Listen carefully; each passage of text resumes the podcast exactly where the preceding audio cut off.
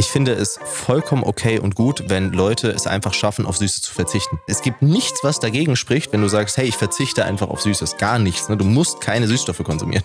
Was wir halt machen, ist die Lösung zu bieten für Leute wie mich, die, wenn sie das anfangen, eben das psychologische Problem kriegen mit Heißhunger, Fressattacken und so weiter. Und dann halt zu sagen, hey, das halt viel schlauer, als in Fressattacken zu landen.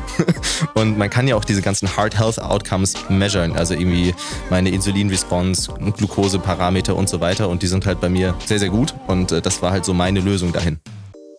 Wenn Leute sich Cola kaufen, weil sie denken, Süßstoffe wären schädlich, ist das das Traurigste, was wir in der Wissensvermittlung haben. Das ist, das ist wirklich, also ne, wenn, wenn du also wenn jemand Wasser trinken will, quasi, weil er sagt, okay, ich habe Angst vor Süßstoffen, auch wunderbar. Ne? Also Wasser ist eine tolle Sache. Wenn du es trinken willst, viel Spaß. Aber wenn du Cola trinkst statt Cola Light, das ist einfach dämlich.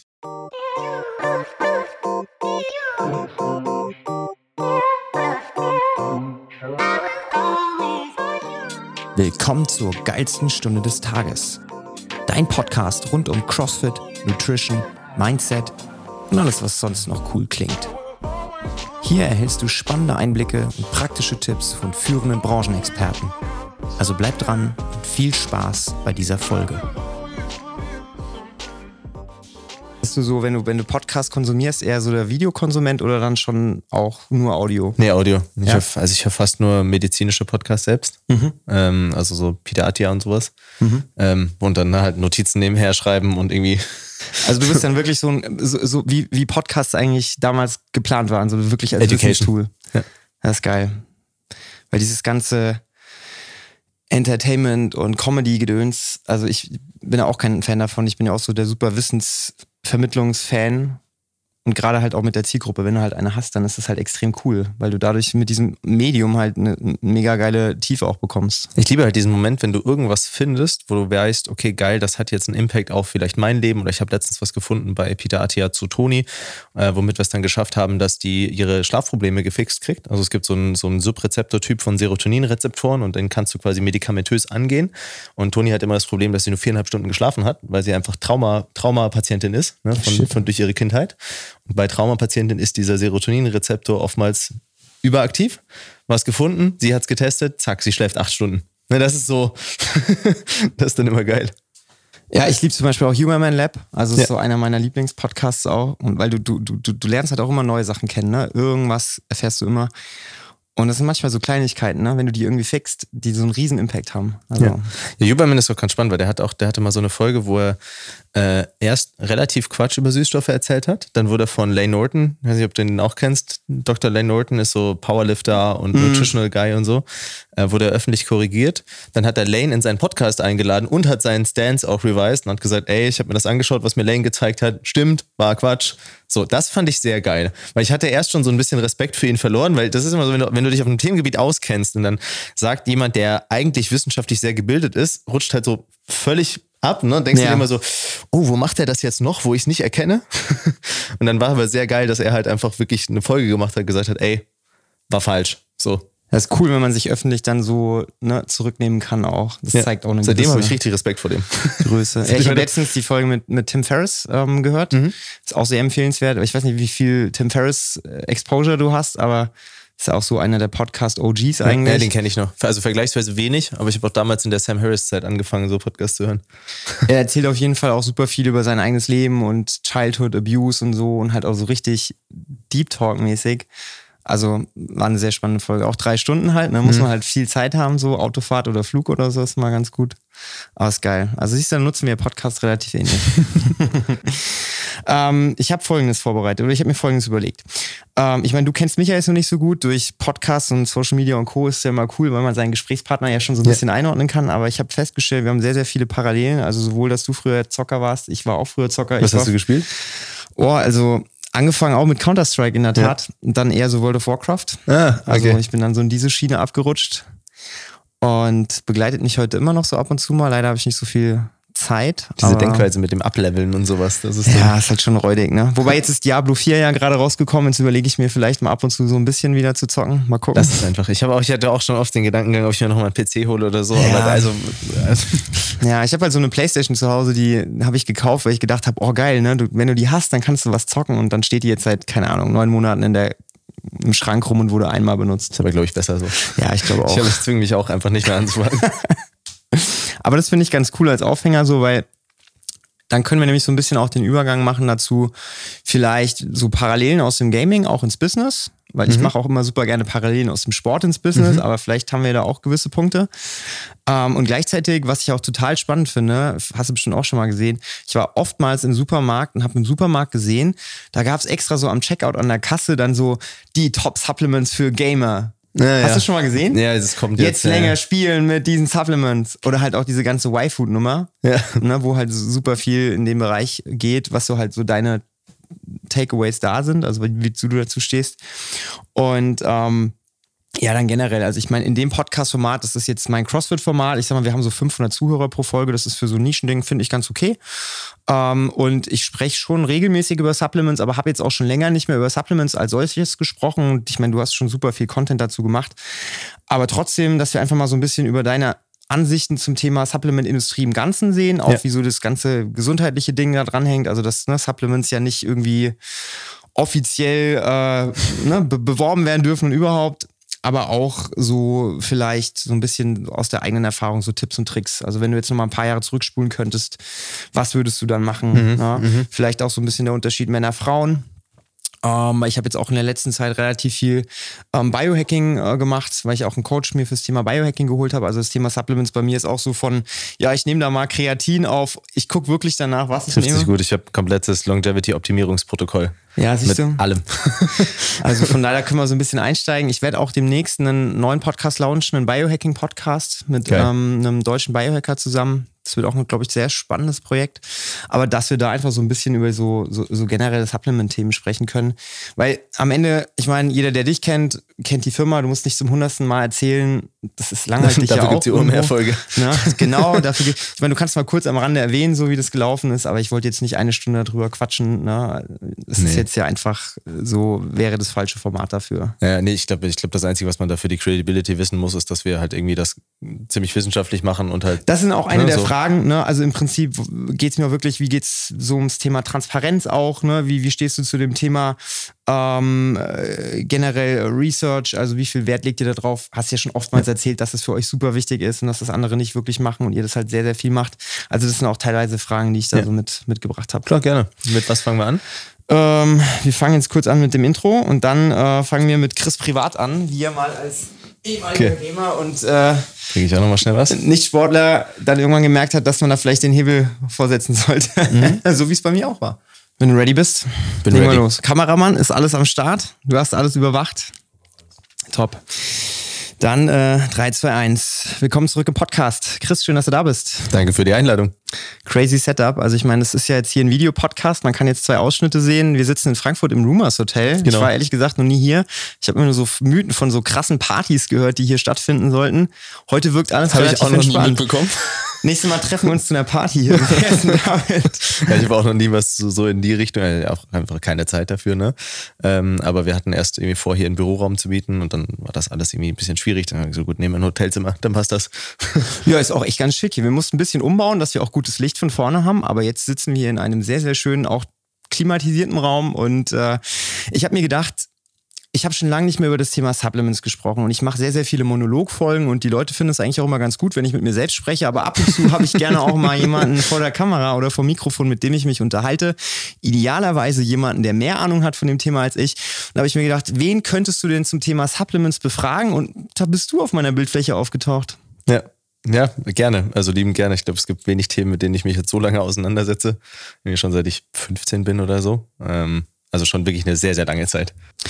Witzigerweise ähm, entdeckt, in Anführungszeichen, habe ich dich über LinkedIn, weil du auch angefangen hast, so das Thema Personal Branding ein bisschen anzugehen. Mhm. Also ich meine, so Kollegen wie Johannes Kliesch und Co. machen das ja vor, ja. die sind da ja relativ präsent schon seit langer Zeit und kannte den Namen Christian Wolf kannte ich vorher so vom Hören sagen mhm. und die Firma More Nutrition, die habe ich auch schon mal irgendwo im Regal von irgendeinem Supermarkt gesehen, aber nicht so richtig. Bis ich dann äh, vor kurzem gesehen habe, dass du auch auf LinkedIn aktiv bist und bis ich dann eine sehr einschlägige Podcast-Folge zusammen mit dem Philipp Westermeier von dir gehört habe, wo es wirklich mal drum ging, wer du eigentlich bist, was das eigentlich für eine Company ist mit More Nutrition.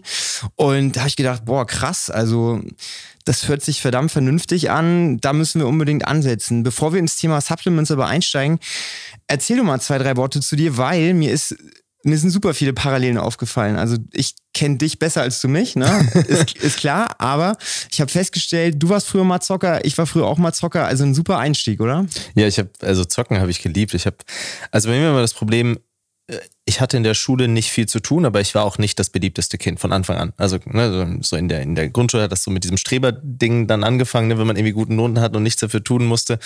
Ähm, und dann bin ich auf ein, auf ein äh, besonderes Gymnasium, sage ich jetzt mal, gegangen und da war ich dann auch aber eher so der Außenseiter. Und Schule war für mich immer so, okay, du versuchst möglichst wenig hinzugehen, irgendwie das sehr gut durchzumachen und dann aber zu lassen. Und ich habe dann so im Zocken halt meinen Ausgleich gefunden, weil du, du kennst, also ich weiß nicht, ob du es kennst, aber ich kenne es auf jeden Fall, wie es sich anfühlt, im Sportunterricht zu sein und zu wissen, man wird der Letzte, der gewählt wird. Und selbst als Letzter ist man immer noch Kacke fürs Team. So fühle ich. So nach dem Motto, ja, es wäre auch okay, wenn wir jetzt keinen mehr wählen müssten. Genau, so, also lass den einfach weg. und ähm, dieses Gefühl habe ich halt immer durch meine Schullaufbahn quasi bekommen, außer bei Gruppenarbeiten oder sowas. Ähm, und im Zocken war das dann halt so das erste Mal, wo ich plötzlich soziale Anerkennung hatte, weil das hat am Internat angefangen. Da gingen so USB-Sticks mit Counter-Strike 1.6 rum, also Reds Maps und sowas und ich wurde halt relativ schnell gut. Und dann war so das erste Mal, ah, ne, lass mal Christian ins Team holen, ne, was natürlich also ich kann das jetzt erst so aus heutiger Perspektive analysieren, was mich damals gecatcht hat. Als Kind denkst du natürlich nicht, oh, ich kriege hier gerade sozialen Status zum ersten Mal. Ähm, und dann habe ich das halt volle Kanne durchgezogen, war dann irgendwann Source kurz unter der Profiliga und dann Go äh, in EPS oder dann ESL-Meisterschaft irgendwann auch einmal gewonnen und dann aufgehört. Also quasi an der Spitze des Erfolges gemerkt, okay. Jetzt. Ja, also nicht, also in Deutschland an der Spitze quasi. Ähm, aber ich wusste, ich bin zu kacke für international. Also dafür war ich einfach nicht gut genug für, also ich hätte irgendwie, keine Ahnung, Top 20 oder so spielen können. Aber also wer spielt, um Top 20 zu spielen? Ähm, und da habe ich dann halt aufgehört. Damals war das Thema Programming ja noch nicht so krass, wie es jetzt ist. Ne? Also wenn man jetzt mal so ein paar Jahre vorspult, das müsste ja so, jetzt bist du 28 immer noch? Ja. Also dann waren es wahrscheinlich CS 1.6, ja, so 15 Jahre dürfte es schon her sein, ne? Ungefähr. Ja, 1.6 habe ich ja auch nur noch so gegen Ende quasi mitbekommen und dann ging ja schon Source und Go und ähm, Go hat dann gerade so angefangen, dass die großen Tournaments kommen. So irgendwie ESL One mit einer halben Million, dann eine Million Preisgeld. Das hat gerade so angefangen, als ich aufgehört habe. Weil wenn man jetzt mal so die, die Leute sieht, also ich habe im Urlaub zufällig jemanden getroffen, der auch bei SK Gaming spielt. Mhm, keine und, schlechte. Ja, aber witzigerweise, als ich ihn gefragt habe, weil er hatte so ein T-Shirt angehabt beim Beachvolleyball, habe ich mir gedacht, ah cool, was machst du so? Ja, Battle Royale, Clash, irgendwas, ja, Handygame okay. und ich so, what the fuck? Das gibt's. Krass. aber anscheinend anscheinend gibt es das wirklich. Und dann haben wir so ein bisschen drüber gesprochen, wie das halt so ist, mit äh, was die da den ganzen Tag so machen und wie die gefördert werden und mit Sportprogrammen und Essen kochen und so voll mhm. alles abgestimmt. Da habe ich mir auch gedacht, okay, das hat mittlerweile einen, einen Level an Professionalisierung teilweise angenommen. weiter als irgendwie im Fußball. Ne? Also das ist manchmal schon lustig, wie, wie du das so anguckst. Ja, ist crazy. Also vor allem, es gibt ja mittlerweile auch wirklich FIFA, äh, ne, Clans, die wirklich teilweise krass mehr Hype haben und Stadien mehr füllen als wirklich Fußballspiele. Ja. Also, ja, voll. Geisteskrank. Ähm, also bei mir war es so, als ich gezockt habe, ich meine, das war so die logische Konsequenz. Du bist von der Schule heimgekommen, irgendwie schnell mal zwischen Tür und Angel was gegessen, dann vor Schreibtisch und so Sport und so Themen standen halt nicht wirklich auf dem Plan. War das bei dir ähnlich? Ich habe mich vor Sport halt gedrückt, ne, weil ich einfach, ich mochte es nie, in Ding, Dinge machen zu müssen, in denen ich nicht gut bin und ich war halt nicht gut und ich wusste auch nicht, dass man daran halt einfach gut werden kann, wenn man es übt. also das, das war irgendwie nicht in meiner Welt drin. Ähm, und ich habe mich dann auch wirklich versteckt. Irgendwie, ich war im Internat, dann gab es Sportabende, ich habe mich dann teilweise im Bettkasten versteckt, damit ne, die anderen mich nicht aufziehen können können damit, dass ich nicht mitgehe und ähm, so das ganze Ding und habe dann eigentlich nur gezockt und gegessen. Also ich weiß, dass ich mich abends quasi ins, ins Bett befördert habe, indem ich irgendwie so zwei Packungen äh, von so einem Cinemini-Nachbau gegessen habe aus dem Norma. so, ähm, so eine, so eine große Glas-Salatschüssel aus der WG, so eine Packung rein, anderthalb Liter Milch und dann Abfahrt. Ähm, und äh, ja, das war dann immer so das Carb-Koma am Abend und das sah dann auch dementsprechend aus. Ich wollte gerade sagen, was hat das so körperlich mit dir gemacht? Ja, also ich war halt, also ich habe es immer geschafft, nicht komplett irgendwie krankhaft übergewichtig zu werden, aber halt auch immer so 10 Kilo über dem, wo es aufhört, normal zu sein. Und ähm, dann habe ich irgendwann angefangen, einfach nichts mehr zu essen. Ähm, also einfach Kaugummis, weil ich hatte keine Ahnung von Ernährung. Habe dann einfach versucht, irgendwie tagelang nur Kaugummi durchzuhalten. Hat auch geklappt, so wie man sich vorstellt. War dann so kurz vor der Magersucht. Ähm, meine Eltern haben mir das dann gesagt und ne, Mitschüler und alles Mögliche. Aber das Spannende war, das war so die erste Phase, wo ich das erste Mal sozial akzeptiert war. Und das hat das natürlich nochmal verstärkt, so dieses, hey, ich bin nicht mehr dick und plötzlich bin ich sozial akzeptiert. Ich habe irgendwie Frauenkontakt, ne? Das war so, das war nicht psychologisch gut, dass das so kam. Ähm, und dann bin ich quasi danach in so eine Essstörung gerutscht. Es hat eigentlich damit angefangen, dass wir, wir hatten am Donnerstag im Internat immer so einen Tag, da gab es dann so Süßigkeiten, so besondere so Donuts und sowas. Und ich habe dann halt die Woche über versucht, nichts zu essen, um dann da irgendwie sieben Donuts zu essen und dann wieder, ne? So, und dann bin ich dadurch quasi ins Binge-Eating reingerutscht und habe da sieben, acht Jahre drin verbracht. Ja, okay, also das glücklicherweise diese Phase des Lebens habe ich ausgelassen. Bei mir war es aber in der Tat eins zu eins genauso. Also ich habe dann irgendwann festgestellt, ja, wenn du jetzt den ganzen Tag zockst und so aussiehst, also ich hatte auch so, ich war so moppelig, würde ich mal, mhm. ne, würde ich mhm. mal beschreiben. Ähm, meine Mutter sagt dann immer, nee, komm, du übertreibst, so schlimm war es doch gar nicht, aber ich weiß noch, es gibt glücklicherweise auch nicht so viele Fotos aus der Zeit von mir. Ich glaube, ich habe sie alle vernichtet, verbrannt. Ich, ich, ich habe einfach nicht. keine gemacht, ich habe es gehasst. Äh, möglicherweise ist das auch ein Grund, weil ja. ich einfach keinen Bock auf Fotos hatte, aber auf jeden Fall. Ich habe das bis heute noch drin, dass ich Fotos hasse, deswegen. Und, und trotzdem bist du so präsent, ne, bei Social Media und Co. Ne? Man legt ja, das, nicht ab. Das ist irgendwie. was anderes, wenn du quasi die Perspektive selbst bestimmt, versus du hast quasi eine. Also ich mag zum Beispiel Selfies, finde ich voll fein, aber ich mag es nicht quasi extern. Das ist einfach irgendwie drin noch von damals. Ja, also ich, ich fühle es 100 Prozent, weil bei mir war es genauso. Dann kamen die Mädels und dann wollten wir ein bisschen ne, mitmachen so und das geht halt besser, wenn man einigermaßen normal aussieht, weil ich glaube so mit 14, 15, 16, da hast du ja auch nicht diese krassen, muskelbepackten Männer, so da hast du ja gar nicht genug Testosteron, um irgendwie sowas zu erreichen. Da reicht schon, wenn man einfach dünn ist und einen Waschbrettbauch hat. Ja, ja voll, voll. ähm, Reicht mir heute auch wieder. Die Messlatte sinkt wieder mit dem Alter. Ne? Das, geht, das geht dann wieder so in die Richtung. Aber wie war das dann, äh, wie war das damals bei dir? Also du sagst dann Binge-Eating war so ein Thema. Äh, wann bist du aus dem Loop rausgekommen, wo du gesagt hast, okay, jetzt muss ich mal gucken, weil so kann es ja nicht weitergehen? Das klingt so cheesy, aber das war wirklich über, über die Entwicklung von Moore. Also deswegen hat sich auch Moore in diese Richtung entwickelt. Ähm, weil Moore hat eigentlich angefangen als Supplement-Brand für Fitnessszene, also wirklich Omega-3, Vitamin D3, K2, ne, so diese Basics. Ähm, und dann haben wir halt ein Geschmackspulver rausgebracht, Chunky Flavor, das wird, wird jetzt wahrscheinlich einigen Leuten was sagen. Und das mir war am Anfang gar nicht so bewusst, dass das irgendwann so mein Main-Ding wird, dieses Geschmackszeug. Ähm, und dann habe ich aber halt einfach gemerkt, wie sich nach und nach meine Ernährung einfach verbessert hat, je mehr wir es quasi geschafft haben, Dinge zu machen, die so schmecken, als hätten sie richtig viele Kalorien und Zucker, aber die das halt eben nicht haben. Und ähm, jetzt heutzutage ist halt so, keine Ahnung, wir haben Nudeln nachgebaut, wir haben Pizza, bald kommt Müsli. Also es gibt eigentlich nichts mehr so auf diesem Tablett an Junkfood, was wir nicht abdecken können, in besser. Und ähm, dadurch hat sich das dann irgendwann erledigt. Also bei mir war das wirklich diese Restriktion. Also dieses, ich darf das nicht essen, sonst werde ich dick. Hast du das Gefühl, also wenn du jetzt mal so rausguckst in die Welt, ich sehe das, ich war jetzt gerade im Urlaub und ich musste mit Erschrecken feststellen, wie viele Kinder so, geht irgendwie, keine Ahnung, fünf, sechs, sieben, acht Jahre schon los, mhm. wo die anfangen irgendwie deutlich zu viel auf den Rippen zu haben. Ja. Einfach weil sie den ganzen Tag Pommes essen, Cola trinken. Und ich habe wirklich ja. zu meiner Frau gesagt, also wenn wir jetzt ein Kind hätten oder haben oder irgendwann mal, das kann man nicht machen. Ne? Das geht einfach nicht, weil das ist wirklich für mich so, oh, da, da, da, da tut mir was weh, wenn ich das dann halt sehe. Ähm, was glaubst du, wie könnte man da ansetzen, dass man vielleicht den Eltern in, in dem Alter schon mit auf den Weg gibt, dass es halt einfach wichtig ist für die Kinder auch, dass sie da so ein bisschen drauf achten?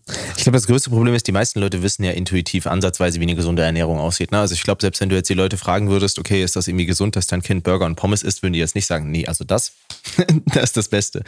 Äh, ich glaube, die Hürde liegt eher darin, wie, wie schwer sich für die Menschen anfühlt, die andere Option zu wählen. Ne? Weil irgendwie, du hast die Option, okay, gib deinem Kind Burger und Pommes und und dann hast du die Option, kauf dir Brokkoli und schneid den zu Hause und koch den und mach irgendwie einen Gemüseeintopf und so. Ne? Das sind so diese zwei Welten in den Köpfen der Leuten. Und deswegen haben wir ja so einen sehr, sehr ähm, runtergebrochenen Ansatz, dass wir einfach sagen, ey, mach 10.000 Schritte, schau irgendwie, dass du nicht zu viele Kalorien reinkriegst und krieg genügend Protein. Alles andere ist erstmal, ne, ja, wäre noch gut, wenn du Sport on top machst und irgendwie Gemüse ist auch sinnvoll. Ne? Krieg erstmal das irgendwie in deinen Alltag rein.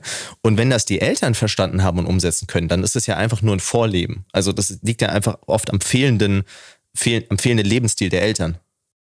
Also glaubst du, der Quickfix wäre also erstmal so den Eltern noch so ein bisschen mehr das Bewusstsein zu geben, dass sie es dann auch vorleben für die Kinder? Ja, wir sehen das ja selbst in unserer Community. Wir haben unglaublich viele Mütter in unserer Community, richtig, richtig viele. Und wo halt dann beispielsweise der Apfelsaft ausgetauscht, also Apfelsaft für Kinder ist ja eine der schlimmsten Ideen, die es gibt. Also das ist halt wie Cola im Endeffekt.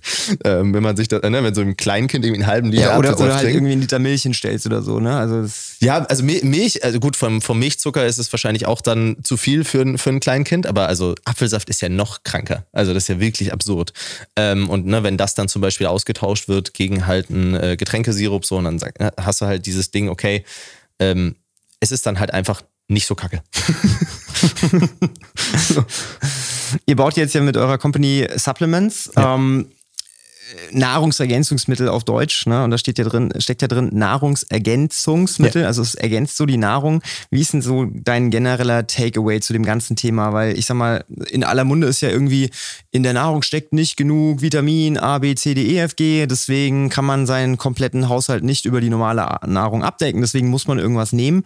Ist es wirklich so krass? Also wie viel Insights kannst du da mitgeben? Also muss man was tun oder wenn man sich ausgewogen ernährt, reicht das schon irgendwie? Das Problem ist immer, dass ausgewogen ernähren so ein, so ein relativ leerer Begriff ist. Ne? Also irgendwie hat jeder hat eine andere Definition davon und keiner weiß eigentlich so wirklich, was, was das wissenschaftlich heißt. Ähm, die Frage ist, glaube ich, immer, was so ein bisschen der Anspruch ist. Wenn du sagst, okay, ich will einfach überleben, irgendwie ist der Körper extrem gut darin, irgendwie zu überleben. Ne, und in diesem Modus sind ja die meisten Menschen, die überleben einfach irgendwie, aber die schlafen nicht richtig, die haben irgendwie Lethargie, die Schilddrüse funktioniert nicht richtig, weil sie zu wenig Selen, Jod, Eisen haben. Also ne, so alles irgendwie so ein bisschen ziemlich suboptimal. Ähm, wenn man sich einfach mal anschaut, was machen die Deutschen? Es gibt die nationale Verzehrsstudie 2. Ähm, da ist es so, so ein paar Quick Facts. Irgendwie 90 Prozent der Leute kriegen nicht genügend Vitamin D, 75 Prozent der Frauen unter 50 nicht genügend Eisen. Äh, Folsäure ist nicht gut. Selen gibt es jetzt von der ETH Zürich eine Studie, dass die Böden immer selenärmer werden. Also du kannst so diese Bandbreite anschauen und du findest ziemlich viele Dinge, die sogar nach den Referenzwerten des Bundesministeriums, die jetzt wirklich nicht auf optimale Gesundheit ausgelegt sind, sondern auf, hey, sei nicht krank, ähm, selbst da halt schon nicht hinhauen. So und ähm, auf der anderen Seite ist es halt sehr, sehr schwierig, seine Lebensmittel so zu kontrollieren, dass das alles perfekt passt, auch wenn man sich mal überlegt, wie überzüchtet und wie schlecht die Bodenhaltung gemacht wird, ne? also wie, wie schlecht der, die, die Landwirtschaft, also die Landwirtschaft ist ja auf Effizienz getrimmt und nicht auf Nährstoff in Lebensmitteln. Und ähm, deswegen ist es halt so ein, so ein einfacher Quickfix zu sagen, okay, ein paar Sachen gucke ich zumindest, dass die einmal mal abgedeckt sind, damit es nicht zu schlecht werden kann. Und ähm, ja, so, so würde ich das mal so grundlegend beschreiben.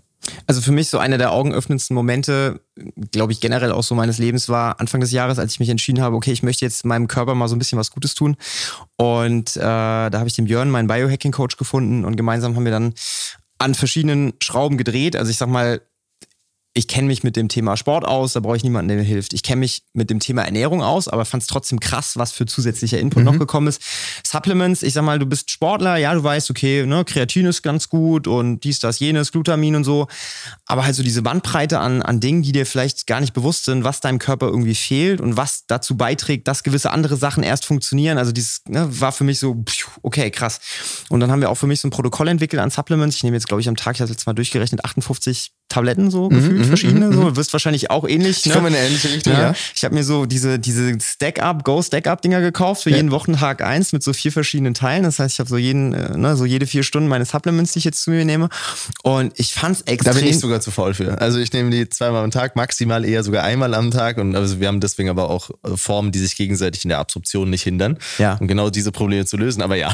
Ja, aber das ist, also ich sag dir, wie es ist. Also wirklich, ich hätte nicht gedacht, dass mein Level hier ist und dass mein Level danach wirklich mal so um 1000 Prozent weiter oben ist. Ja, also wenn du dir, wenn du dir anschaust, Deutschland ist halt unglaublich weit hinterher. In den USA zum Beispiel gibt es Dr. Peter Attia, das ist so der führende Longevity-Mediziner und der macht sogar gar, keine, gar keinen wirklichen Unterschied in der Wirkung, was jetzt Supplements und Pharmakologie angeht, sondern er sagt einfach, hey, vergiss mal diese ganzen Rubriken, es gibt exogene Moleküle. Punkt. So, und jetzt müssen wir jedes exogene Molekül einzeln betrachten. Arzneimittel, Supplement, sonst was. Und es gibt natürlich den großen Unterschied, dass Supplements ziemlich unreguliert sind und Arzneimittel ziemlich reguliert. So, das ist natürlich ein Riesenunterschied, weshalb man mehr auf Qualität achten muss.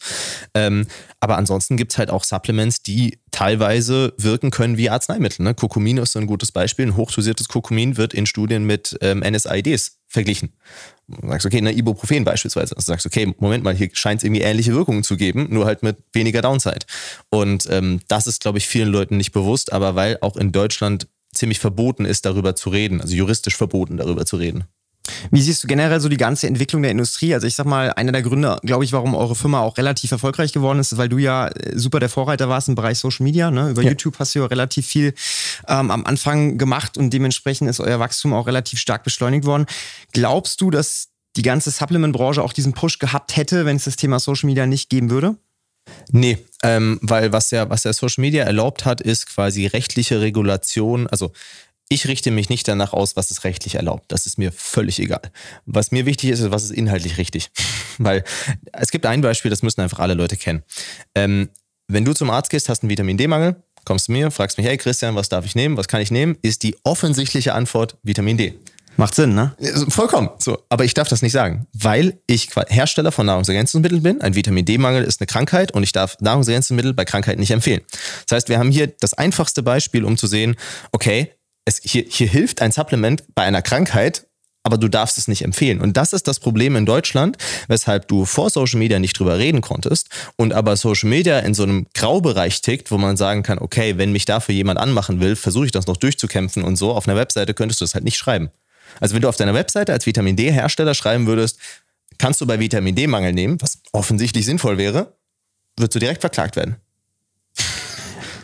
Völlig insane, ne? So, und dann, ne, und dann gibt's halt, ich hatte letztens einen Fall mit der Verbraucherzentrale, wo ich wirklich gesagt habe, Jungs, ähm, die Verbraucherzentrale, ich habe ich hab eine Story erzählt, ich habe eine Mitarbeiterin, die hat Endometriose. Ähm, Endometriose Schwangerschaft ist ja oftmals ein bisschen kompliziert. Die hat dann ähm, lange von uns schon ein Produkt genommen, das nennt sich Kurkumor, also quasi Kurkumin und Sulforaphan, ähm, was bei Endometriose tatsächlich ganz interessante Daten hat. Und dann hat sie irgendwann noch unser Pregnancy Support zusammengenommen und ist dann schwanger geworden, obwohl die Ärzte gesagt haben, hey, kann nicht sein. So, hat die Verbraucherzentrale eine Story darüber gemacht, dass ich diese Story gemacht habe und gesagt habe, aus unserer Sicht äh, ist das ein klarer Rechtsverstoß, dass er hier quasi Kurkumin mit Endometriose in Zusammenhang bringt. Und auf der nächsten Story-Slide haben sie dann selbst eine Studie zu Kurkumin und Endometriose verlinkt und dazu geschrieben, ja, ja, wir wissen, dass das helfen kann, aber das ist halt ein Rechtsverstoß. Wo du einfach sagst, okay, schützt die Verbraucherzentrale jetzt das Recht oder soll die den Verbraucher schützen? Weil du kannst doch nicht sagen, hey, das ist zwar richtig, aber du darfst es nicht sagen. also, was soll denn das? Ja, also ich möchte nicht die Kämpfe kämpfen, die du da, glaube ich, kämpfen musst, weil das ist wirklich, da fasst man sich hart an den Kopf, ne? Also es ist schon. Ich finde es halt einfach schade. Also, weil ich dachte früher immer, die wissen nicht, dass das inhaltlich richtig ist und das hätte ich ja noch verstanden. Aber wenn du weißt, dass das stimmt, dann noch zu sagen, okay. Da geht es ums Prinzip, ne? Ja, weil wenn einer das darf, dann müssen es ja alle dürfen und dann muss man wirklich gucken, dass man idealerweise jedem direkt auf den Deckel haut. Ja, genau so funktioniert das. Und ja. Social Media hat halt da die Möglichkeit gegeben, direkt an den Endkonsumenten zu kommunizieren und dann können die Leute halt ihre eigene Entscheidung treffen ich sag mal, der Grundgedanke von dem Ganzen, was da getrieben wird, ist ja eigentlich jetzt kein falscher, ne? Weil die wollen ja, dass nicht jeder in seinem Hinterhof irgendwas zusammenbraut, das auf den Markt wirft und auf einmal sterben tausend Aber das erlauben sie lustigerweise. Also ich verstehe ja auch die Regulation zu sagen, an sich das Prinzip, du darfst Nahrungsergänzungsmittel nicht bei Krankheiten empfehlen, damit du nicht irgendwelche Idioten hast, die sagen, keine Ahnung, nimm das und dann dein Krebs ist weg oder sowas. Ähm, gleichzeitig muss man halt auch dann irgendwie schneller sein, Dinge auch zuzulassen, wenn sie zumindest wissenschaftlich durchaus wahrscheinlich erscheinen. Und das ist so ein bisschen das Problem, dass das quasi nicht gemacht wird. Und dann auf der anderen Seite, wenn du online verkaufst, gibt es keine Kontrolle bei Nahrungsergänzungsmitteln. Es gibt so viele Firmen, die einfach entweder nicht drin haben, was draufsteht, oder das X-fache drauf haben, was draufsteht. Ich habe ja eine auch aufgedeckt, wo Patienten einfach Nierenversagen bekommen haben. Da hast du, glaube ich, in, der, in der einen Podcast-Folge auch drüber gesprochen, ne? Ja. ja. 20-fache Vitamin D-Überdosierung die hatten gar keine Ahnung von dem, was sie da machen. so. Und es gibt, es gibt keine Instanz, die bei einem Online-Shop quasi prüft, ob deine Supplements das halten, was sie, was sie versprechen. Das machen manchmal Behörden, wenn du im Supermarkt stehst. Also wir werden relativ häufig kontrolliert. Aber alles, was wir eigentlich machen, ist freiwillig. Aber ich habe jetzt ja relativ viel mal so ein bisschen angehört, was ihr eigentlich macht und auf welche Sachen ihr Wert legt, so was auch deine Werte oder die Firmenwerte sind. Und es wird ja immer wieder erwähnt und du sagst ja auch in jeder Podcast-Folge, in jedem Video, was du machst, wie wichtig das dir ist, dass alles wissenschaftlich irgendwie fundiert wird. Woher kommt bei dir dieser Antrieb, dass du wirklich so dahinter bist? Ich komme aus einer Zeit, ähm, da war damals noch Science und Schimpfwort. Also vor, keine Ahnung, als ich damals angefangen habe mit Facebook-Gruppen, da war so diese Evidence-Based Bubble wirklich so eine Nische. Also ich weiß nicht, ob du Lyle McDonald kennst, aber ich habe äh, Lyle McDonalds, äh, da war, ich war damals in dessen Body Recomposition Group. Darin sind viele Leute gewesen, die heutzutage bekannte Researcher sind, sowas wie Eric Helms und Co. Die Jungs kommen alle so aus dieser Body Recomposition Bubble. Ähm, und das hat halt für mich immer viel mehr Sinn ergeben, als irgendwas nachzumachen, was irgendein Bodybuilder sagt. Und ähm, dadurch hat sich halt so diese Liebe zur Wissenschaft entwickelt, dass man so eine, dass auch eine Community hatte daraus. Und ähm, jetzt zum Beispiel heutzutage, ähm, wir haben verschiedene Research-Teams, sowohl in Deutschland mit Ernährungsmedizinern und Co. als auch in den USA. Ich habe mir zum Beispiel den ehemaligen Head Researcher von Examine.com abgeworben, so diese größte unabhängige Supplement-Seite. Ähm, der hat mich wieder mit anderen Leuten, wie zum Beispiel mit Brad Dieter zusammenge äh, zusammengebracht, der auch schon an X-Studien selbst mitgewirkt hat. Und wir haben die, quasi diese beiden Research-Teams, die wir unabhängig Ausarbeitungen machen lassen, wenn wir ein Produkt machen wollen, gucken dann, wo sind die Overlaps, was ist juristisch machbar. Dann challengen wir das, challengen wir das nochmal und dann geht's quasi raus. Ja, ich finde es total spannend, ne? dieser Ansatz früher Facebook-Gruppen. Ne? Ich meine, wenn du das jetzt irgendwie einem 15-, 16-jährigen Teenager erzählst, der denkt sich, what the fuck ist überhaupt Facebook? Ne? Ja. Also es gab früher mal etwas, so eine Plattform und da gab es wirklich äh, einen coolen Austausch, wie so eine Art Forum. Ne? Ja. Und äh, ich glaube, das war ja auch einer der Gründe damals, wo du so ein bisschen über das Thema nachgedacht hast, ich muss jetzt mal was tun mit meinem Körper. Ne? Ja, ja, also das war so der, der Ort, wo ich dann auch quasi Hilfe gefunden habe, weil ich hatte es halt nicht einfach. Und ähm, ich glaube, je schwerer man es hat, desto mehr beschäftigt man sich natürlich auch. Es gibt ja diesen schönen Satz, äh, gute Sportler sind oftmals nicht gut, weil sie etwas machen, sondern obwohl sie etwas machen. so, und die, ne, die, die Mittelmäßigen sind dann oftmals die, die sich sehr mit etwas auseinandersetzen. Ähm, und äh, ja, darüber hat das so angefangen, über diese ganzen Facebook-Gruppen. Würdest du sagen, das Thema Facebook-Gruppen wurde irgendwann abgelöst von YouTube und anderen Social-Media-Kanälen? Ich glaube, es gibt noch keinen Ersatz dafür. Ja? Ich habe das Gefühl, es ist alles asymmetrischer von der Kommunikation geworden. Ich glaube, für dieses Facebook-Gruppen-Ding gibt es noch kaum Ersatz. Wäre eigentlich mal ganz spannend darüber nachzudenken, ne? Weil ja. wenn man, ich gerade gerade im, im Health-Bereich, es gibt ja so viel Wissen und so viel auch immer wieder neue Studienlagen, die irgendwie ergänzt werden müssen, dass es da eine Plattform gibt, wo wirklich fundamentales Wissen zusammengetragen wird, wo ja. einfach jeder draufklicken kann und du nicht von 10.000 verschiedenen Quellen Das Problem ist immer, wenn es halt groß wird, also Gruppendynamiken sind ja bei großen Gruppen an Menschen immer kacke. Also, Hat die Vergangenheit gezeigt, ne? es, ist halt, es ist halt einfach wirklich so, so, wenn du irgendwie 5000 Leute hast, die sind ziemlich eingesprochen, die verstehen sich gut und da, da kannst du eine gute Diskussion führen. Ne? Aber wenn das irgendwie wächst auf 10, 20, 30, will sich plötzlich jeder nur noch profilieren, indem er irgendwie einen lustig, sarkastischen, zynischen Kommentar schreibt und dann goes to shit. und das hast du auch in diesen Gruppen gemerkt irgendwann. Das ist, glaube ich, ich glaube, Menschen sind einfach das große Problem. Quasi viele Menschen endet oft nicht gut. Ja, das ist äh, leider dieses Thema der Gruppendynamik und Grüppchenbildung. Und ich war genauso einer, ne? Also ich war genauso der, der dann quasi durch einen zynischen Kommentar auffallen wollte. Deswegen kenne ich das sehr gut. Ja, ich habe schon, äh, ich habe in der Vorbereitung ja so ein bisschen geguckt, irgendwie, was du gemacht hast. Da bin ich auch öfter mal drüber gestolpert, dass du früher schon jemand warst, der auch seine Meinung durchaus mal. Ich, hab, ich war hardcore aggressiv. Wollte, ne? Also ich war hardcore aggressiv. So, also früher war so der, der Vibe, den Leute mir gegenüber hatten, so, ey, der Typ hat zwar recht, aber der ist halt viel zu aggressiv oder ist halt unsympathisch. Das war, das war früher so das Ding. Und ich kann dem zustimmen. Aber was glaubst du, woher kam es damals? Ich, ich hatte einfach relativ viel irgendwie so Frust in mir. Ähm, und wie oft, wie es oft ist, wenn man viel Frust in sich hat, lässt man den eher negativ nach außen raus. Und ähm, habe natürlich auch, also ich bin auf YouTube gestolpert, weil ich im Endeffekt Leute korrigiert habe. Und ne, ich habe ein Video gemacht für eine Facebook-Gruppe eigentlich über jemanden, der halt ein bisschen Quatsch erzählt hat, ein bisschen viel Quatsch. Ähm, und dieses Video hat halt plötzlich irgendwie 60.000 Aufrufe gehabt. Das heißt, ich habe natürlich auch dieses Reinforcement dieses Verhaltens bekommen. Und ähm, ich habe halt dann nie wirklich gelernt, dass man das auch sympathisch machen kann oder sympathischer. Und äh, das habe ich mir jetzt, äh, also Rezo hat mir da sehr geholfen, weil er gesagt hat, ey, Digga, ich mag dich und du machst das gut, aber du musst das anders machen. und dann hat er mir dabei geholfen, das eben so zu machen, dass ich selbst auch angenehmer zu schauen finde. Also ich muss sagen, ich ähm, kann da schon verstehen, wieso mich dann Leute, also wieso es quasi so polarisierend früher war, dass es halt Leute gab, die gesagt haben, hey, der ist zwar unsympathisch, aber seine Sachen sind richtig, deswegen mag ich den. Oder halt nicht. Ja, ich glaube mal, die Kritik, die es dann früher gab, ne, das äh, hat sich ja mittlerweile gewandelt. Also wenn man jetzt mal guckt, wie du, keine Ahnung, Podcastest oder in Videos auftrittst, ne, da bist du deutlich entspannter als, als früher. Ja. Aber ich gehe stark davon aus, dass es immer noch Kritiker gibt, sowohl an deiner Person als auch an deiner Marke. Wie gehst du heute mit der Kritik um im Vergleich zu früher? Also ich, ich glaube, was ja so ein typischer Aspekt ist, und das ist auch vollkommen okay, wenn man das sagt, so, hey, der Typ, der typ ist kein Arzt, wieso sollte der das wissen? Ne? Und das, das rootet ja alles in der Unwissenheit, dass Ärzte nicht Ernährungsexperten sind. Also jeder Arzt, den, der, der zu dir ehrlich ist und den du fragst, wird dir sagen, naja, Ernährung war zwei Stunden im Studium und da haben wir ein Brot mit Gurke gemacht. das ist Ernährungslehre im Medizinstudium.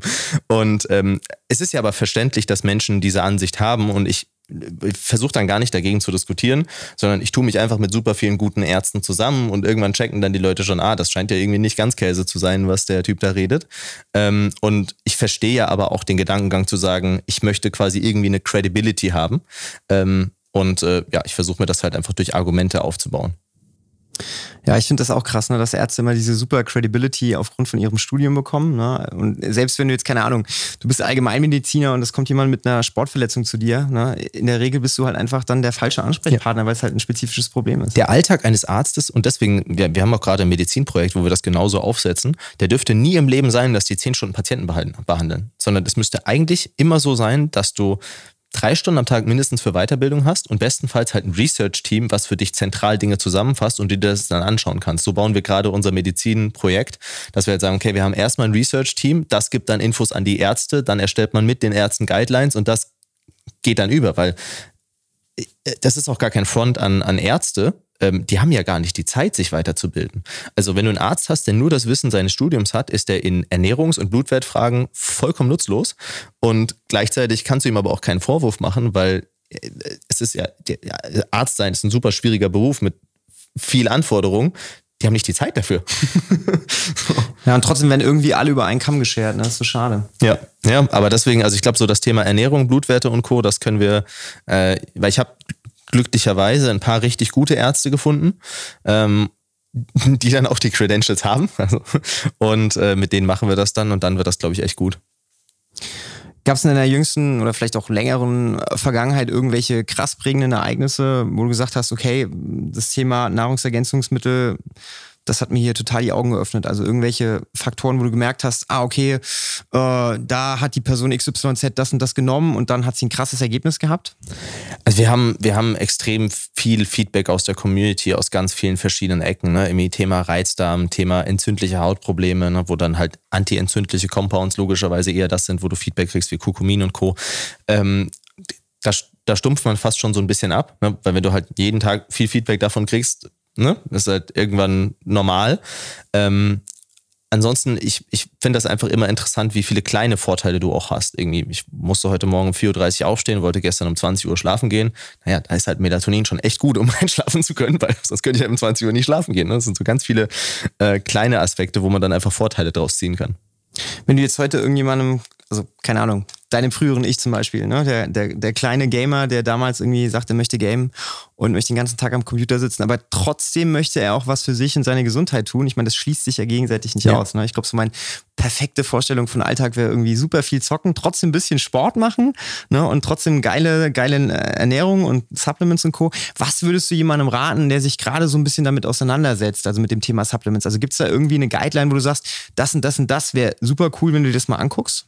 Ich glaube, das Wichtigste ist, sich so ein Informationsnetzwerk aufzubauen, mit dem man Bullshit spotten kann. Ähm, also das ist auch das Schöne, was ich jetzt habe über die Jahre. Ich kann mir halt auch beispielsweise Huberman, Atia und Co. anhören und ping die Informationen so gegen, gegen das, was ich relativ sicher weiß. Und dann merkst du so, wer arbeitet wirklich richtig wissenschaftlich. Peter Atia ist ein gutes Beispiel, der Typ ist Genius. Ähm, ich habe noch nichts bei dem gefunden, wo ich mir denke, okay, das ist jetzt völliger Quark.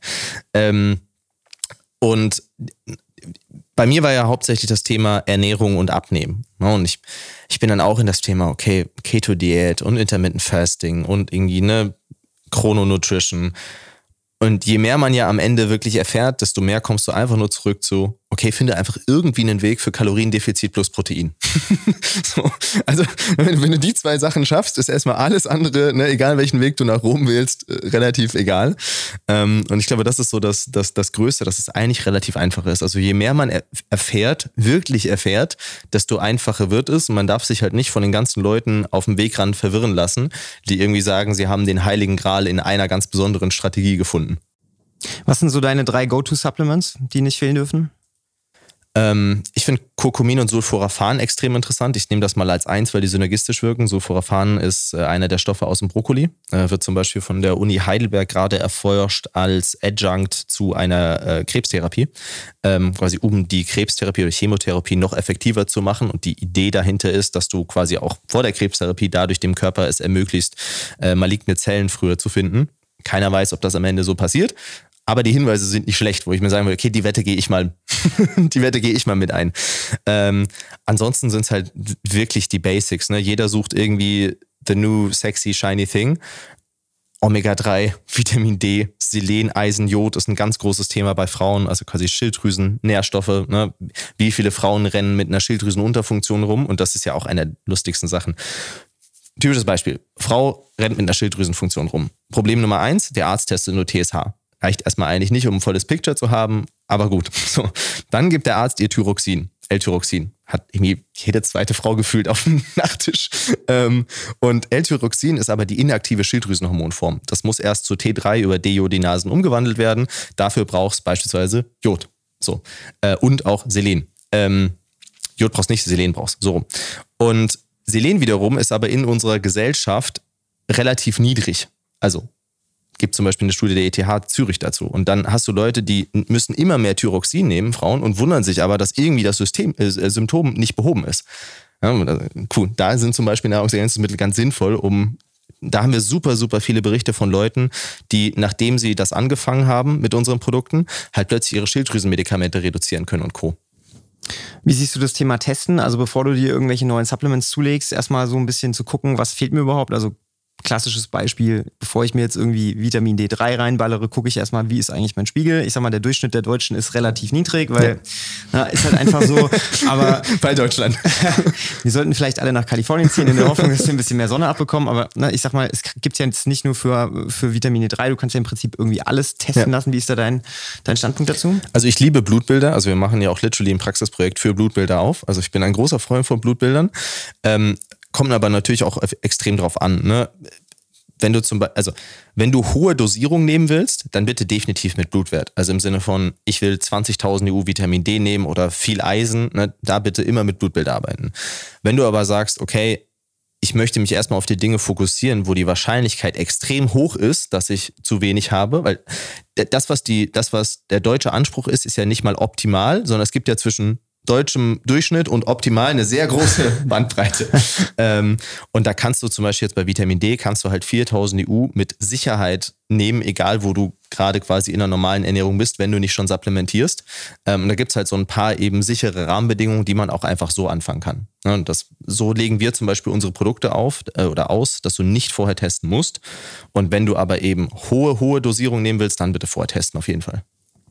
Gibt es für dich irgendwelche super spannenden zukünftigen Inhaltsstoffe, die gerade irgendwie in der Erforschung sind? Also du hast ja schon zwei, drei Sachen angesprochen. Oder Technologien, auf die du besonders gespannt bist, wenn du mal so die nächsten fünf bis zehn Jahre betrachtest. Also ihr arbeitet ja selbst an einem Projekt. Ja.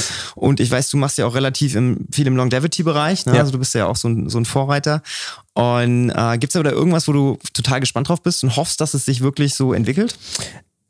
Ich bin der Ansicht, dass es nicht diese eine Sache geben wird, die komplett groundbreaking ist, sondern dass es so eine, so eine, so eine, so eine Aufeinanderstacking von ganz vielen Faktoren ist. Äh, wir machen zum Beispiel auch gerade Longevity Sub, haben wir irgendwie 70-seitige Ausarbeitungen rumfliegen aktuell. Und ähm, ich glaube, es ist halt so diese Kombination aus Best Bang for Your Buck, Ernährung, Training, Supplements, Pharmakologie. Also auch Pharmakologie gehört irgendwo dazu. Wenn du Leute hast, die beispielsweise genetisch hohes Cholesterin haben, dann müssen die auf Pharmakologie zurückgreifen. Da gibt es kein Supplement, was das wirklich löst. Ja, und dann muss man nicht unbedingt Statine nehmen, wenn man das nicht möchte, aber beispielsweise irgendwie ein PCSK9-Inhibitor oder so ist dann schon sehr sinnvoll. Und diese, das quasi alles in ein System zu bringen und zu sagen, wir machen ganz viele kleine Stellschrauben, die synergistisch wirken und dann einen riesen Impact haben, das ist, glaube ich, das, wo, wo man unglaublich viel verändern kann. Ja, ich glaube, das sieht man ja auch an euren Produkten. Ne? Ich sag mal, so, wenn du mal so rausguckst in die autonomal Supplement-Industrie, du hast halt super viel White-Label-Shit. Ja. Ne? Irgendwie, es gibt Omega-3 von 700 Millionen Herstellern ja. und die unterscheiden sich wahrscheinlich, keine Ahnung, ob sie sich überhaupt unterscheiden. Ja, sie unterscheiden sich wahrscheinlich darin, ob manche überhaupt Omega-3 enthalten. Äh, aber das und der Preis, ne? der variiert irgendwie von äh, super billig bis super teuer. Und ähm, ich finde es halt total cool, dass ihr so ein bisschen aus der Konsumentensicht halt auch guckt und euch guckt, was sind die Problemstellungen und, und wie kann man halt die Probleme lösen. Weil ich glaube, langfristig gesehen ist halt genau das das Mittel zum Zweck. Und wenn man dann wirklich auch mit guten Leuten arbeitet und ihr habt ja auch mittlerweile die Produktion auch in-house irgendwie ja, geregelt. Ne? Ja. Das heißt, ihr kriegt das ja auch eigenes preislich, Labor und eigene Produktion. Ne, preislich gesehen trotzdem noch günstiger zu sein als vielleicht Produkte, die ne, deutlich teurer sind, aber gar nicht die Wirkung haben. Und ähm, unterm Strich, glaube ich, wenn man da so ein bisschen guckt, was sind die eigenen Bausteine und das dann gezielt aufarbeitet, das ist, glaube ich, so der richtige Weg. Ja, und also der, der Supplement-Markt ist ja einer, der echt verdammt cool ist eigentlich. Es gibt zwar leider mehr schwarze Schafe, als man denkt. Wir hatten letztens das Beispiel, da haben wir ein Produkt von einer Konkurrenzfirma getestet, die so ein bisschen aus diesem Heilpraktiker-Bereich kommt, äh, ein bisschen auf Net, Netty gemacht und sowas. Ähm, und dann hat halt das Labor uns angerufen und haben gesagt, hey, die müssen das jetzt der Lebensmittelbehörde melden, weil sie Salmonellen gefunden haben. Oh, nett, danke. so, also da, da ging schon einige Produkte so drunter und drüber, irgendwie so doppelt so viel Eisen, halb so viel Jod, bisschen strange. Ähm, aber das war dann schon, schon wieder spannend und ich glaube, das ist auch einer der Gründe, wieso die Leute so oft dann zu uns kommen, weil mein Anspruch war immer zu sagen, vielleicht auch genau, weil ich früher sehr unsympathisch gewirkt habe, dass selbst jemand, der mich nicht mag, am Ende aus reinem Ego Egoismus unsere Produkte kauft. Das war so mein Anspruch, dass man sagt, fuck, ich mag den Typen nicht, aber die Sachen kaufe ich mir. Das ist eigentlich die beste Bestätigung, die man kriegen kann. So, ne? so, ne, also heutzutage finde ich es natürlich auch schön, wenn Leute das sympathisch finden. Ist jetzt nicht so, als ob ich das unbedingt möchte. Ähm, aber das war so der Anspruch, wieso das, glaube ich, auch ganz gut dann geklappt hat. Ja, ich glaube, du hast dich ganz positiv entwickelt, was das so angeht. Also ich kann jetzt nicht sagen, dass du unsympathisch wirkst. Und ich ja, glaube, ich jeder, der sich das äh, anhört oder auch anschaut, der wird mir da irgendwie beipflichten. Ich hoffe es, Dankeschön. ich glaube, wir könnten noch äh, 10, äh, 20, 30 Podcast-Folgen zum Thema Supplements füllen. Ich glaube, man könnte zu jedem einzelnen Inhaltsstoff eine eigene Folge machen. Das ist ein super spannendes Thema und ich glaube, am Ende, ja, jeder soll sich das rauspicken, was er irgendwie braucht. Und ich glaube, ne, More Nutrition ist ein guter Anlaufpunkt für coole Supplements und das soll ja hier auch keine Werbefolge sein. Mir war es ja bewusst wichtig, dass wir auch relativ wenig über die Firma reden, ja. sondern einfach über dich und auch über deine Gedanken. zum ganzen wir, wir verdienen auch irgendwie nur 15 Prozent unseres Umsatzes oder so mit Supplements, also quasi mit Nahrungsergänzungsmitteln im typischen Sinne. Das meiste, was wir ja mittlerweile machen, ist Lebensmittel zum Zuckersparen und Protein erhöhen. Ne? Also irgendwie eine Proteinlimonade und solche Sachen, um einfach dem das, was der Otto-Normalverbraucher machen muss. Ich nehme jetzt einfach mal ein Beispiel. In unserem Investorenprozess habe hab ich mit, mitbekommen, dass eine der krassesten Private Equity-Investoren, die quasi den Deal geleitet hat, ähm, die hat unsere Produkte nach der Schwangerschaft empfohlen bekommen. So, die hat jetzt nichts mit der Fitnessszene zu tun. Aber die Sachen, die sie quasi durch unsere Produkte macht, sind ja genau Fitnessszene. Also irgendwie Protein hoch, Zucker runter, ne, solche Sachen. Und das machen wir eigentlich hauptsächlich, dass wir das eben lecker machen. Und äh, ich liebe aber halt das Supplement-Thema einfach aus dem wissenschaftlichen Aspekt, weil, keine Ahnung, dass man Zucker vielleicht ein bisschen sparen sollte, ist jetzt nicht mehr groundbreaking Research. ja, leider Gottes habe ich oftmals das Gefühl, dass es dennoch äh, bei vielen Leuten nicht so wirklich äh, auf der Agenda ist. Also wie gesagt, wenn ich in den Urlaub fahre und mir Leute angucke, die echt tierisch Probleme haben und trotzdem ne, den Teller voll machen mit Sachen, wo Wenn ich Leute denke, sich Cola kaufen, weil sie denken, Süßstoffe wären schädlich, ist das das Traurigste, was wir in der Wissensvermittlung haben. Das ist, das ist wirklich, also, ne, wenn, wenn du, also wenn jemand Wasser trinken will, quasi, weil er sagt, okay, ich habe Angst vor Süßstoffen, auch wunderbar. Ne? Also Wasser ist eine tolle Sache. Wenn du es trinken willst, viel Spaß. Aber wenn du Cola trinkst statt Cola Light, das ist einfach dämlich. Das ist so ungefähr der Moment, wo wir jetzt, äh, da sollten wir einen Cut machen. und das können wir auch super als TikTok-Snippet rausschreiben. Ja, nee, ja, wenn, wenn, du, wenn du Cola trinkst, dann ist das dämlich. Ja, ja, also es gibt vielleicht, also vielleicht irgendwie einen Michael Phelps oder so, der 20.000 Kalorien am Tag verbraucht und einfach Zucker braucht. Aber ansonsten gibt es wirklich wenig Use Cases, wo es eine schlaue Entscheidung ist, Cola zu trinken. Ja, finde ich gut, finde ich gut. Ähm, Chris, wenn jetzt jemand sagt, ey geil, ich bin irgendwie total neugierig und würde gerne mehr über More Nutrition über dich erfahren, wie schafft man das am besten? Äh, ich glaube, mein Instagram-Account ist das einfachste, weil ich super viele Stories poste und dann auch irgendwie alles dort verlinke, was es irgendwie gibt. Also einfach im Christian Wolf, so wie ich halt heiße, mit einem Punkt dazwischen auf Insta. Ähm, das ist, glaube ich, die einfachste Anlaufstelle. Verlinken wir natürlich in den Show Notes. Und dann äh, hoffen wir natürlich, dass der ein oder andere auch mal in den Geschmack kommt eurer Produkte, weil ich bin, wie gesagt, jetzt ein schlechtes Vorzeigebeispiel, ne? ja. weil ich trinke in der Tat nur Wasser ohne Süßstoff. und, und, das, vielleicht möchte ich das auch mal ganz schnell erwähnen. Ich finde es vollkommen okay und gut, wenn Leute es einfach schaffen, auf Süße zu verzichten. Ne? Also das ist, es gibt nichts, was dagegen spricht, wenn du sagst, hey, ich verzichte einfach auf Süßes. Gar nichts. Ne? Du musst keine Süßstoffe konsumieren. Ähm, was wir halt machen, ist die Lösung zu bieten für Leute wie mich, die, wenn sie das anfangen, eben das psychologische Problem kriegen mit Heißhunger, Fressattacken und so weiter. Und dann halt zu sagen, hey, das ist halt viel schlauer, als in Fressattacken zu landen. Und man kann ja auch diese ganzen Heart Health Outcomes measuren, also irgendwie meine Insulin-Response, Glukoseparameter und so weiter. Und die sind halt bei mir sehr, sehr gut. Und äh, das war halt so meine Lösung dahin. Hast du mal mit diesem, äh, wie heißt das Ding? CGM? Ja, äh, da gibt's. Blood so Glucose Monitor meinst du? Ja, da gibt's so ein, gibt's so ein amerikanisches Unternehmen, äh, nee, wie heißt denn das? Äh, Ich habe, äh, wie heißt es, Super Sapiens, glaube ich, das habe ich. Mit, mit Monitor? Ja, ja, genau. Und das in Deutschland erlaubt? Ich weiß nicht, ob es erlaubt ist, aber ich habe es mir geholt. Okay, also, hab, okay. also jetzt aktuell habe ich nur das Whoop dran, Ja, mit diesem okay. Oberarm, Oberarm-Ding. Ah, ähm, aber da bin ich auch großer Fan von. Ja, weil ich mag das nicht, wenn das da so. Ja, gut, ich meine, das ist Bei so, dir sieht's cool aus. Das ist so der cool. einzige Farbakzent, den ich habe, weißt du, so deswegen hätte ich das gewusst, hätte ich mir das doch noch mal unbedingt Ja, hier bei mir sah es irgendwie nicht so cool aus. Ja, also ich bin, äh, ich, ich trage halt gerne so ne, Basic-Sachen und dann die einzige Farbe, die ich habe, ist am Handgelenk. ja, ich wollte mir bei mir überdeckt, dass die Tattoos, deswegen. Äh, Das ist geil. Ja, wenn, also wie gesagt, ich bin so jemand, ich habe so Zero-Tattoos und ich glaube, das wird auch mein Leben über so bleiben. Mhm. Außer es kommt mal ein krasser Anlass, aber ähm, das, das, das spendet so ein bisschen Farbe und äh, f- finde ich, das passt ganz gut. eine nice. Kombi. Ja. Äh, Fun Fact: Was war der niedrigste Recovery Score ever? Boah, es geht. Ich hab, also ich bin bei Schlaf echt relativ penibel. Ähm, also deswegen zum Beispiel auch gestern Abend, wir mussten heute um 4.13 Uhr aufstehen und ich bin gestern Abend wirklich um 20.30 Uhr Richtung Bett gegangen mit Melatonin, alle möglichen, um zu sagen, okay, ich schlafe gut ein.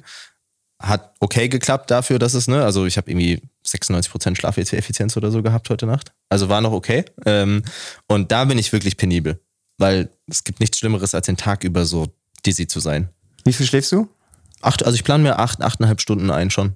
Also achteinhalb Stunden Bettzeit plane ich mir ein, habe das auch so schlafphasentechnisch optimiert, also dass ich genug SWS und, und REM und sowas habe. Auf wie viel Prozent kommst du? Ähm, ich habe das Verhältnis bisher quasi von Slow Wave Deep Sleep und REM angepasst. Ich teste jetzt bald noch Pregabalin, um zu gucken, ob ich da noch ein bisschen rumspielen kann. Das Prozentzahl kann ich dir gar nicht aus dem Kopf sagen, aber ich habe es meist so drei Stunden leichten Schlaf und dann quasi fünf Stunden Rest. Crazy. Ja, also ist okay. Also das ist schon, ja, also okay ist, ne? Also wenn man das mal jetzt für den Otto Normalmensch so, äh, Ja, gut. Ne, der Otto Normalmensch, der kann sehr froh sein, wenn es umgedreht der Fall Ja. ist. Ne? Und bei den wenigsten ist das überhaupt der Fall. Ne? Es ist schon sehr, sehr abgefahren, weil das Thema Schlaf ist ja nochmal so ein ganz anderer Bottleneck. Ja. Äh, Finde ich super, weil Schlaf gehört halt genauso wie Supplements und alles andere dazu. Und das ist halt ein Thema, was viele Leute vernachlässigen, wo super viel Performance halt auf der Straße liegen bleibt. Und wenn man da rangeht und das alleine mal über so ein, so ein Measurement irgendwie testet, Ja, und es, also manchmal kriegt man auch einfach Sachen mit, die man eigentlich schon weiß, aber wo man einfach sieht, was der Impact ist. Zum Beispiel irgendwie abends super spät viele essen. Ne? das ist mein absoluter Exitus. Also ich, hab, ich, ich liebe das eigentlich, Ich auch. aber es ist überhaupt nicht gut für meinen Schlaf. Es ist so geil. Ich habe, glaube ich, im Jahr über so, also außer dieses Jahr, weil ich totaler Pollenallergiker bin und die letzten vier Wochen hatte ich, glaube ich, so viele rote Recoveries wie die letzten vier Jahre zusammen nicht. Okay. Ne? Also ich benutze Whoop seit 2019 und habe wirklich. Nächstes Jahr haben wir was für, für Allergie. Sind wir gerade im Research-Ding dran. Siehst du? ähm, Löwenzahn und irgendwas nehme ich gerade. Das hat ganz gut geholfen. Aber auf jeden Fall hatte ich irgendwie, äh, keine Ahnung, 15 rote Recoveries in vier Wochen. So im einstelligen Ouch. Bereich auch teilweise. Ja, Ouch. richtig crazy. Aber ansonsten habe ich immer dann rote Recovery, wenn ich am Abend davor irgendwie griechisch essen war oder so. Ja. Ja. Brauche ich gar nicht in den Kalender gucken, was wir gemacht haben. Ich weiß es sofort. Schwer, Fleisch, Fett und äh, gib ihm, ne? Ich habe zum Beispiel Toni, meiner Verlobten, habe ich auch gesagt, das war dann so, so ein Mini-Streitpunkt. Ja, Schatz, ich gehe nicht mehr nach 19 Uhr essen. Ich will um 18 Uhr Abendessen gehen. Entweder kommst du mit mir mit oder wir gehen getrennte Abendessen. Ja, wir haben sogar schon mal drüber, ich habe schon mal versucht mit meiner Frau zu debattieren, ob es nicht cool wäre, auch wenn wir unser Intervallfasten halt auf Frühstück und Mittagessen legen und einfach mal das Abendessen komplett skippen, weil ich Ja. glaube, mir würde das voll gut Ja. tun.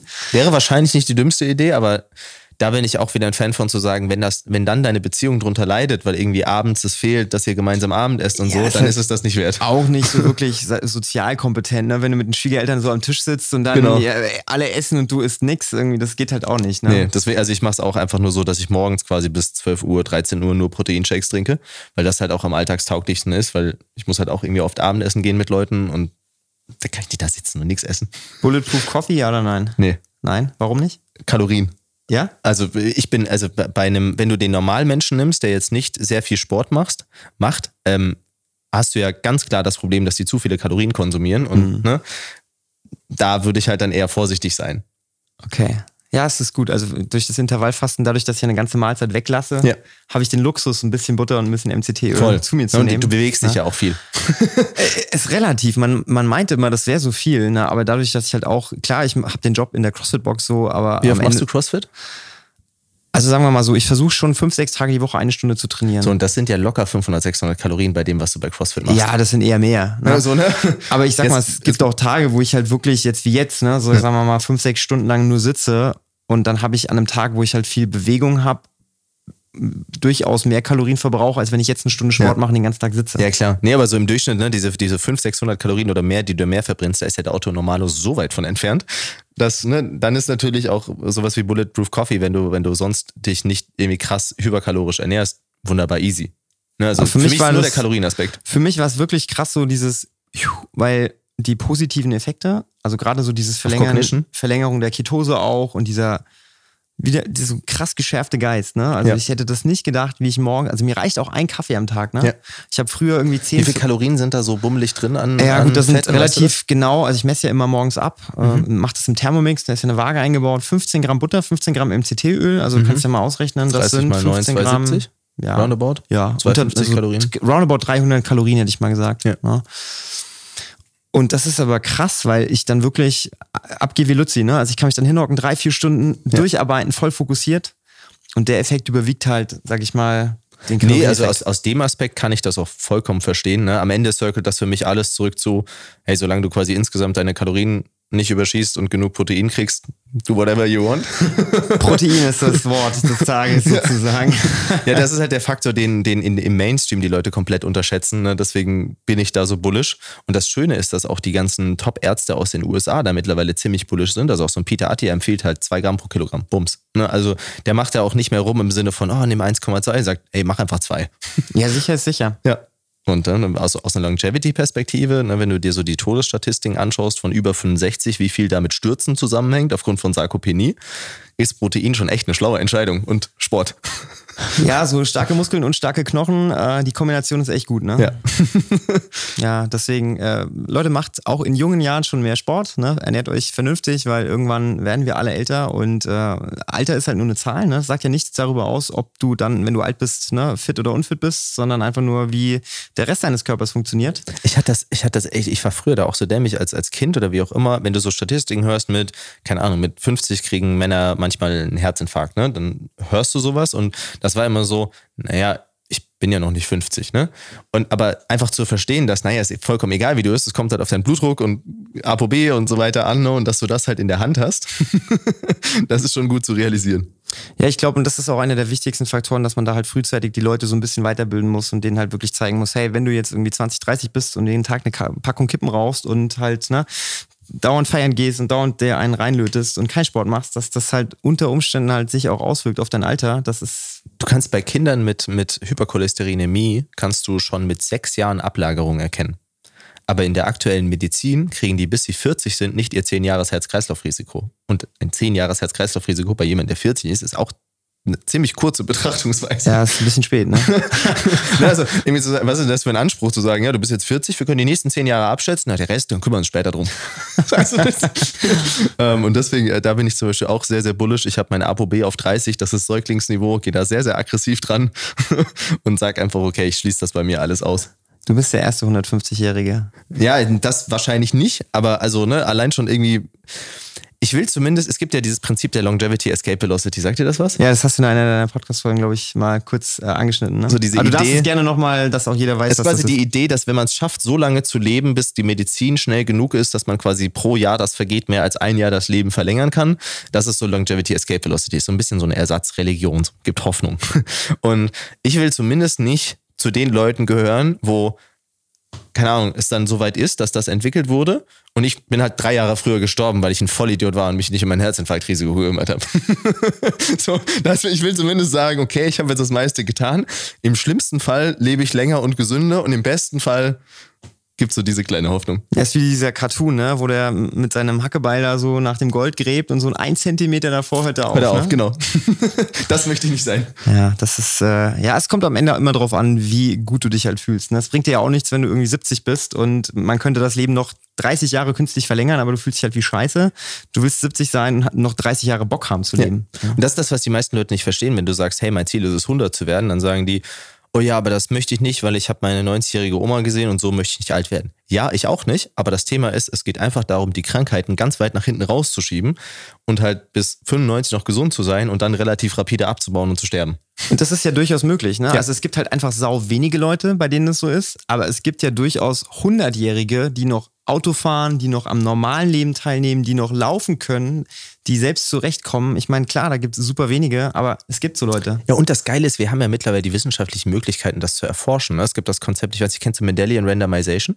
Nee. Das ist quasi, du schaust dir, du, du sagst quasi, hey, durch, durch Mendel, also quasi durch Genetik, ähm, wird ja schon zufällig so ein bisschen verteilt. Ne? Und du schaust dir quasi das Genom von ganz vielen Menschen an und dann den Gesundheitsverlauf und analysierst einfach rückwärts. So wurden zum Beispiel PCSK9-Inhibitoren entwickelt, weil die Leute halt gesehen haben, Moment mal, es gibt hier eine Gruppe von Menschen, die hat eine Mutation, PCSK9-Mutation, und irgendwie haben die fast nie Probleme mit dem Herzen, egal wie die leben. Was ist das? Ne? Und dann hat man quasi darauf ein Medikament entwickelt und jetzt können auch Leute, die super schlechte ApoB-Genetik haben, dieses Medikament nehmen und plötzlich Atherosklerose aus diesem Aspekt fast auf Null bringen. Und das, das ist halt schon geil, dass wir in so einer Zeit leben, dass man solche Sachen machen kann. Ja, die moderne Medizin. Ja, es ist nicht alles schlecht, was Pharmabranche macht. Ne? Man muss auch hier wissen, wo findet man die Sachen, die gut sind und die, die weniger gut sind. Also im Zweifelsfall mal gucken, was der Christian Wolf so tut, weil der, der scheint Ahnung zu haben. Ich versuch's zumindest. Ja, Christian, es äh, war mir eine große Ehre, dass du dir die Zeit genommen hast heute. Sehr, sehr gerne. Ähm, Spaß gemacht. äh, Es war eine super Location. Also meine erste Aufnahme in einem Hotel und dann gleich hier in so einem Hotel. Also Schön. Ne, Chapeau. und äh, ich wünsche dir auf jeden Fall noch ganz viel Spaß hier in Frankfurt. Ist eine schöne Stadt. Äh, Kaiserstraße, Moselstraße solltet ihr meiden. Das ist so die Ecke. Da haben die Bahnhof? Leute die falschen Supplements genommen. Also, wenn ihr wisst, was ich meine. Die gefährlichste Straße Frankfurts, ist das das? Äh, ja, das kann gut sein. Ja, Ja, okay. Also da fährt auf jeden Fall regelmäßig die Polizei vorbei und da gibt's Action. Aber ansonsten ist es hier ganz nett. Da gehe ich nur hin, wenn Eckerlin dabei ist. Hab ich ein bisschen Schutz. Ja, Christian, dann äh, hoffentlich bis zum nächsten Mal, weil ich glaube, wie gesagt, wir haben genug Themen, über die wir noch sprechen könnten. Können ja deine Zuhörer einfach irgendwie reinschreiben. Ich weiß nicht, wie sie dir bestenfalls Feedback geben. Du, das, äh, ich werde es an dich weiterleiten. Sehr gut. Vielen lieben Dank und äh, ja, dann bis zum nächsten Mal. Mach's gut. Ciao.